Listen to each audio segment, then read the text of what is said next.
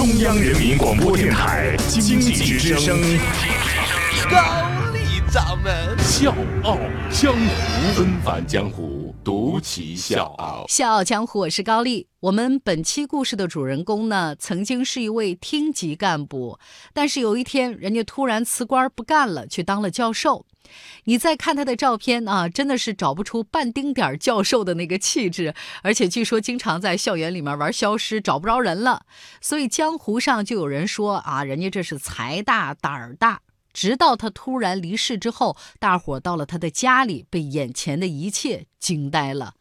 他就是钟阳。纷繁江湖，独起笑傲，高丽掌门笑傲江湖，敬请收听。一九六四年，钟阳出生于湖南邵阳。打小呢，他就是个天才神童。十四岁初中毕业，用了一年的时间呢，他把高中的课程全部学完了。十五岁呢，他就考上了中科大少年班，又学了最难的专业无线电技术。十九岁一毕业，谁也没想到，学无线电专业的钟阳被分配到了中科院武汉植物所，无线电。和植物那指定就是风马牛不相及啊！再加上中阳呢，人家就特别喜欢物理，完全就是植物学的门外汉。但是呢，在那个接受分配的年代呢，其实那一代人都是无怨无悔的，干一行学一行，学一行爱一行。当时呢，钟阳利用自己的特长，负责所里唯一的一台计算机。他检索出了当时国外最前沿的科研文章，还跟妻子一起做了一个把计算应用于荷花分类的研究。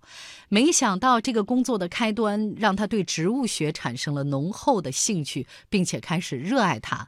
后来呢，竟然一路学习，还考上了国外知名大学的生物学博士。再后来，他在植物学领域的名气就越来越大了。到美国做了访问学者。当时九十年代，他们那批去美国的很多人都留在美国了，但是钟阳却选择回国。他是这么想的。良缘虽好，非久恋之乡。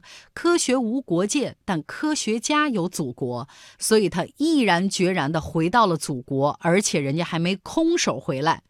那个年代呢，有人回国会给自家带一个什么彩电呐、冰箱啊，但是钟阳呢，生生把自己攒下来的这个生活费买了计算机设备，回来呢，一并把这些东西都捐给了单位。钟阳的妻子曾经说：“我们一起去提货的时候呢，海关都不相信，怎么可能有人用自己省吃俭用节省下来的这个钱给公家买设备呢？”但是钟阳就是这么一个人，头脑里经常想的就是：我应该为这个单位、为这个国家做点什么事儿。踏入植物学领域，这一干就是十多年。后来，钟阳因为很优秀，成了中国科学院武汉植物所的副所长。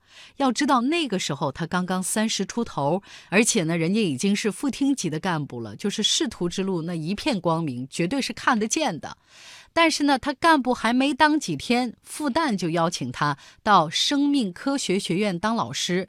当时的钟阳想都没想，立刻就答应了，因为在他眼里，当老师搞研究比当领导搞人事更有分量。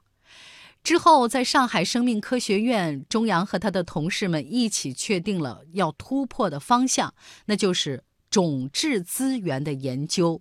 什么是种质资源？我想给各位解释一下。首先要声明啊，我不是大舌头，不是种子的那个“资”，是资质的“质”。种质资源，而且呢，是很多人也有疑问，搞这个研究究竟有多重要？我可以这么跟大家说，咱平常老百姓呢是很难想象的，它几乎是所有重大研究成果的基础，是维系国家食物安全的重要保证，也是全球未来科技较量的必争之地，更是维系着全人类的命运。为什么这么说呢？因为全球环境的变化和人类活动，以及未来各种难以避及的天灾人祸，都可能会让某个重要的物种永远消失。所以呢，早在上个世纪二十年代，全世界各国呢都有科学家着手建立起了种子库。种子库的建立，全世界都在争分夺秒。收集种子呢，更是依赖于各国的自然资源。但是我们国家的青藏高原有将近六千个高等植物物种，占中国高等植物物种的百分之十八，其中一千个左右呢是西藏独一无二、仅有的。我为什么要强调这些数据、这些概念？因为中央发现呢，中国这个领域有超过百分之五十的相关人员，他们都聚集工作在中国的一线城市，像北京啊、上海。那在西藏，高端人才几乎没有，种子在西部，搞研究的人呢，却是在上海的研究所。那能做什么呢？于是乎，在二零零一年。中央在没有经费、没有团队的情况之下，千里迢迢赶到西藏，自掏腰包，再次从零开始，启动了寻觅种子的巨大工程。即便是放到现在，各位啊，我就摸着我自己的良心，平心而论，要去西藏也需要极大的勇气，你才敢去面对各种各样的高原反应，才敢去挑战生存的极限。可是十六年之前，中央就已经去的义无反顾。在极度艰难的环境下冒死工作，钟阳的身材呢偏胖，血压高。刚到西藏的时候呢，高原反应特别厉害，因为高海拔严重缺氧，住的帐篷里的煤油灯呢根本是点不亮的。到了冬天，三床被子都没法御寒，经常是长夜漫漫，难以入睡。还不止这些，采种子的路上呢，经常会出现各种各样未知的危险，在荒原上迷路那也是常事儿。呃，中阳呢在找种子的这个路上呢，经常是找不到东西吃，所以呢有一次他也是几乎都绝望了，就突然发现地上有萝卜啊，他就拿起来连泥巴就一块吃了，还特别乐观的说，饥饿是最好的味精。采集种子的工作异常的艰难，为了避免遗传间的杂交问题，每次采集种子都必须相隔五十公里。于是乎，中阳每天会走八百公里，采集十六次种子，长征两万五千里，而他每年至少要走三万公里。藏族同事呢，给钟阳起了个外号，叫“钟大胆儿”，因为甭管有多危险、多么难，只要对研究有帮助，他一定是一往无前。在西藏，他还发现西藏大学植物学专业是三个没有：没有教授、老师，没有博士学位，申请课题呢也没有基础，学科底子极其的薄弱。所以他就说，这里需要的不仅仅是一位生物学家，更需要一位教育工作者。身为科学家的责任心让他没法弃种子于不顾，而身为老师的责任心同样让他没法放弃西藏的教育于不顾。在了解西藏的教育情况之后，他毫不犹豫地就在西藏建设起了生态学科，培养人才。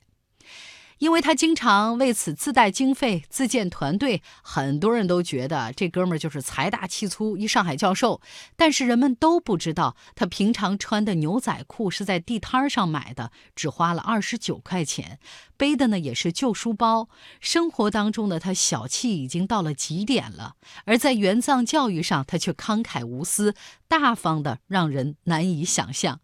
我可以给大家举一个例子。为了帮助西藏学生开拓视野，他个人出资发起了西藏大学学生走出雪域看内地的活动，组织八十多名西藏大学的学生到上海去学习。十几年下来，他自掏腰包给藏大师生的扶持加起来至少有几十万块。西藏大学教师申报国家级项目没经验，不敢报。没人报，他不仅是帮助老师们义务修改项目申请书，还提供申报补助。只要是藏大的老师，你去申报项目，甭管能不能成功，我都给你补助两千块钱。就在中阳取得一系列骄人成绩的时候，死神也向他步步逼近。小江伙是高丽中阳的故事，明天继续。我是水皮，向你推荐有性格的节目《笑傲江湖》，请在微信公众号搜索“经济之声笑傲江湖”，记得点赞哦。